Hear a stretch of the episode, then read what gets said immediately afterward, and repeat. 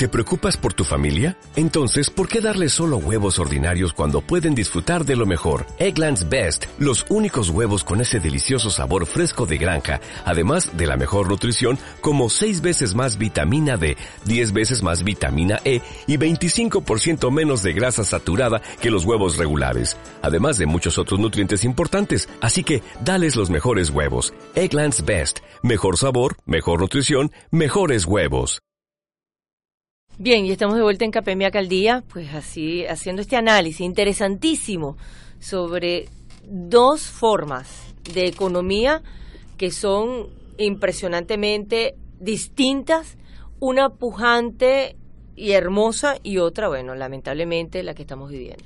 Sí, mira, antes de que continúe con su magnífica exposición nuestro colega Francisco Contreras, yo quería, Francisco, cuando termines de redondear estos puntos, me gustaría que inclusive habláramos un poquito más de la competencia no rivalizante, porque eh, eh, yo creo que eso va a ser muy importante para nuestros nuestros afiliados. Nosotros hemos tratado de inculcar algo de ellos con eso. Pero si puedes al final hacernos como una especie de un pequeño esquema ahí de recomendaciones, ¿cómo ves tú? Porque tú también trabajas mucho en la parte de la asesoría, ves experiencias en otros países, tipo como lo que nos estás contando de Costa Rica, en unos dos, tres, cuatro, cinco tips allí, que les puedas recomendar a nuestros afiliados al final ¿Cómo, qué hacer? ¿Qué, qué, piensas tú como, como asesor de empresa y como, como coach, en este caso, a nuestros afiliados? ¿Qué medidas tomar? ¿Cómo, cómo enfrentar esta situación? Es, difícil, no son medidas, sabemos que no son perfectas, pero proveniendo de ti, yo creo que eso va a ser muy bien recibido. Con muchísimo gusto ellos van a querer a, recibirlo de parte tuya, Francisco. para cerrar la conversación, la, primera, la, la parte anterior, porque aquí no y allá sí. Cuando yo estoy por allá, visité tres empresas exportadoras y cuando estuve con la gente del sector pesquero, vienen y me dicen que hace unos 20 años la flota pesquera más poderosa de todo Centroamérica hasta casi el sur era la venezolana y que sigue siendo poderosa esa flota bajo bandera venezolana reducida al 25% estiman ellos dicen que nosotros teníamos sí, sí, claro, ventaja, Costa Rica. ventaja en el mar, cosa que yo no sabía con todo y que vivo haciendo ese tipo de análisis. Yo creo que es que los venezolanos no nos habíamos dado el valor que teníamos antes de esta crisis. Así es. Sí, vi empresas venezolanas exitosas acá, perdón, allá, que son venezolanas. Este, pero bueno, regresando al tema ¿Qué empresas venezolanas hay en Costa Rica? Epa. EPA es empresa venezolana, está en Costa Rica y es una empresa que ellos aprecian mucho. Sí. Y aquí hay un construcentro también y, y hay otras que no no construcentro ya inclusive no hay aquí. Ya casi no hay. Bueno, pero prácticamente ya no está aquí. Sí, no está, pero nosotros vamos a decir y los venezolanos allí son bien preciados como gente. Y yo estaba en, en, en, el, en un hotel allá y el día que estaba yo veo que, que traen una cosa y me dicen eso es eso es un desayuno venezolano. Y, ustedes lo hacen porque no es que el chef de aquí es un señor colombo venezolano. Mañana hay una feria de un producto de allá que se llama tequeño y yo me quedé qué bárbaro no qué bueno. el tequeño es famosísimo claro que es famosísimo. además soy tequeño nosotros nosotros somos gente de una gran imaginación. Si nosotros nos dieran la, la oportunidad este seríamos otro país. Pero ¿por qué aquí nosotros no podemos competir con un atún a estos niveles como lo hace Costa Rica? Porque hay demasiadas regulaciones por parte del Estado y, hay una cultura que se ha desarrollado de antagonismo, eh, vamos a decirlo, falso entre el empresario y el trabajador, entre los mismos empresarios. Y es donde entra lo que me, me, acaba de decir Jonathan. Es, eh, eso es confianza. Es decir, esos esquemas de lucha de clase, esos fueron superados en todo el mundo solo quedarán unos o dos países, Corea del Norte, porque ni en China. En China hay una discriminación, pero es orden político, pero no existe esa animaversión entre quien está haciendo algo y es emprendedor y quien no lo es. Aquí la exacerbación contra la gente es tan grande que uno ha hecho a nivel empresarial esa falta de confianza. Y ahí es donde voy. Lo que he visto en, en otros países, eh, en esos países pues latinos, porque yo he visitado, yo no he estado en países de primer mundo haciendo estos trabajos, sino en países, vamos a decir, como el nuestro, de, de cultura latina, es que eso no existe. Usted no va a ver eso en Perú, no va a verlo en Colombia. Es decir, hay una identidad de intereses, una confluencia. No vamos a decir que no exista, pero eh, hay confianza. Confianza que es la que permite que organismos empresariales como tenemos acá Capemia, como Fede Cámara, como Con Industria, son espacios para creación de esa riqueza que se llama confianza.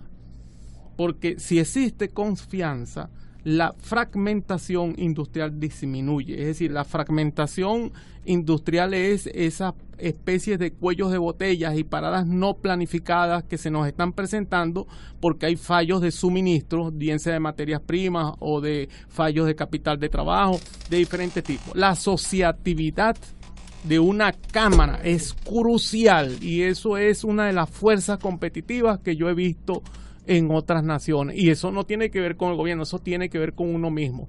Nosotros tenemos que rescatar la confianza, como se decía hace unos 50 años acá, palabra de honor.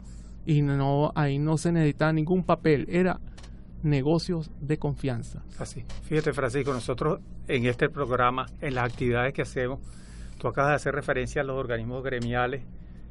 Eh, yo me, pongo, busco una idea, ¿cómo sería nuestra organización gremial bajo unas condiciones como las que tú estableces, donde haya posibilidades de que estas organizaciones se dediquen más a ser creativos, a aplicar innovación, a dar a buscar oportunidades para sus afiliados y no estar solamente atendiéndoles el problema que dónde conseguimos esta materia prima, qué pasó con este conflicto laboral, por qué en el Ministerio del Trabajo todo el tiempo que, el Sunde le llegó que le confiscaron la mercancía. Es, es una cosa tan tan terrible y resulta que hay hay países, Costa Rica la acabo de nombrar, Perú, la misma Colombia, Chile, son países donde esta, esta, esta temática no prácticamente pasó a la historia, en el sentido de que ellos están lo que siempre hemos predicado. Hay un clima de confianza, hay un clima de atracción, de, de, que tú te estás vendiendo como, como, es como una franquicia país, que tú le digas a los demás, oye, vale, mira, mira las cualidades que yo tengo, tú te publicitas. Resulta que, ¿con, qué te publicitas tú como empresario ante el mundo aquí en Venezuela, cuando aquí tú lo que estás es tratando de sobrevivir en medio de todos estos avatares y toda esta problemática?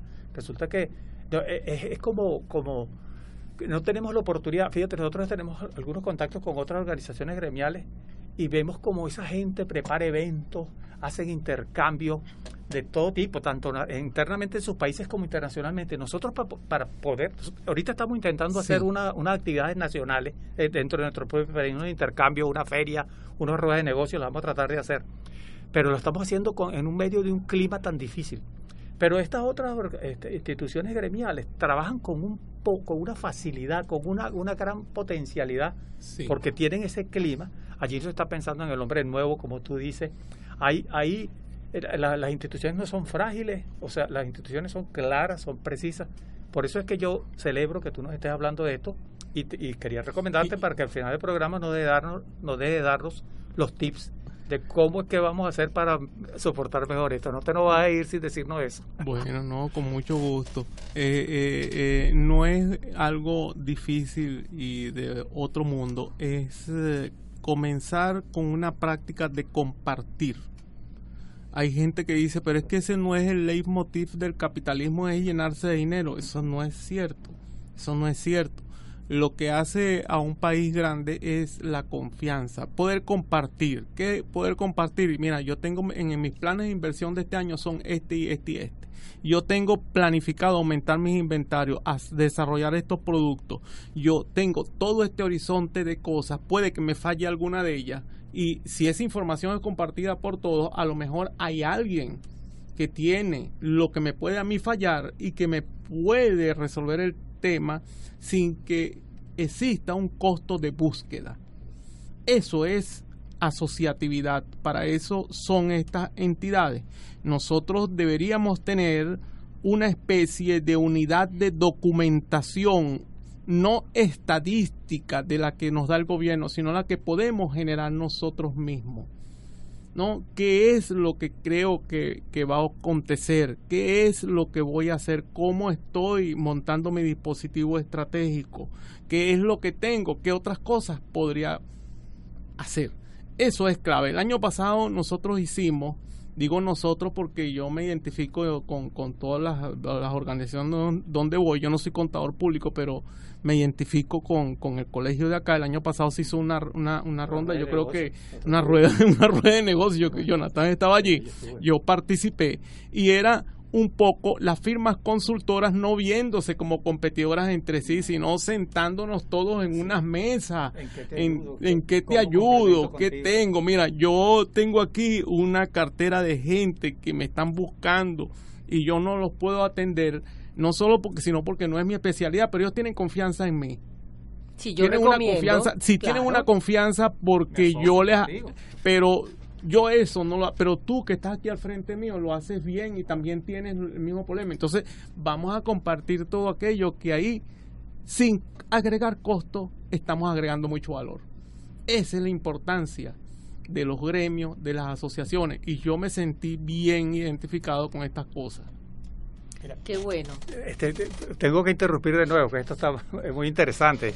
Y es que encaja con, con los que planes de lo que estamos haciendo y este es nuestro principal cometido en este programa. Mira, en esa rueda de negocios que, que ya, bueno, lo iba a hacer más formalmente, pero ya nuestros, nuestros afiliados lo saben, porque es que también nos los pidieron en, en nuestras mesas de trabajo. Vamos a hacer una rueda de negocios y, y vamos a tener el gran privilegio porque ya se lo adelanté, él no me lo ha confirmado, pero yo sé que me va a decir que sí al final, que Francisco va a ser uno de nuestros facilitadores, que va a estar en esa rueda de negocio, dándonos mensajes, dándonos charlas y ayudándonos en esa dinámica. Eso que, que tanto hemos publicado nosotros, que hemos promovido nosotros, el intercambio entre nosotros, la cooperatividad entre nosotros, es lo que nos va a ayudar. No vernos como simples competidores, sino vernos como el complemento del uno con el otro. Esa es la doctrina por la cual las actividades que nosotros tratamos de desarrollar en nuestro gremio, en CAPEMIAC, por, esa, por ese eje, por esa doctrina que nosotros estamos tratando de desarrollar los temas. Bueno, Francisco, nos queda muy poquito tiempo, pero mm, si puedes dar algunos tips rápidamente para... Los tips, y ya dije uno, confianza. Hay que restituir a la confianza en un papel importante en el gremio de emprendedores, la gente habla de empresarios, no, hay emprendedores, es mucho más amplio porque están los que no están todavía. Y en esta noción que es la de océano azul que yo traigo, es que vamos a incorporar a los que no están y pueden ser. Que ese es un principio innovador. Los otros es preguntarse un poco de qué cosas hacemos que la gente no necesita en mi servicio o mi producto. ¿Qué cosas no requieren tanto y yo le dedico mucho esfuerzo? ¿Cuáles son importantes para ellos y yo no estoy supliendo bien?